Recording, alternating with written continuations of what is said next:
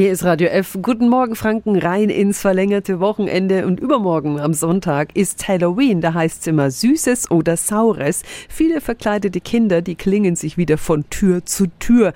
Manchmal gibt's da auch den ein oder anderen Scherzkeks dabei, der sich einen Halloween-Streich erlaubt. Aber ab wann geht's dann einfach zu weit? Radio F.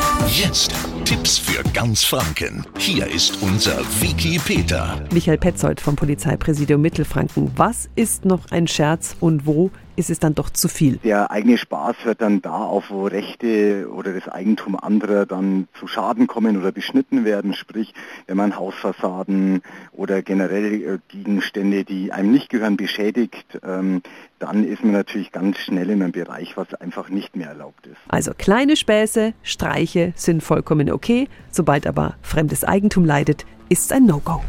Tipps für ganz Franken von unserem Wiki Peter. Täglich neu im Guten Morgen Franken um 10 nach 9. Radio